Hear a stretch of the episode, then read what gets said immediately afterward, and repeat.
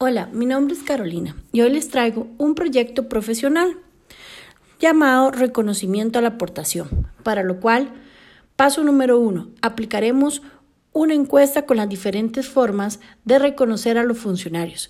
Paso número dos, realizaremos un proyecto con, con, las conclusiones y resultados de dicha encuesta.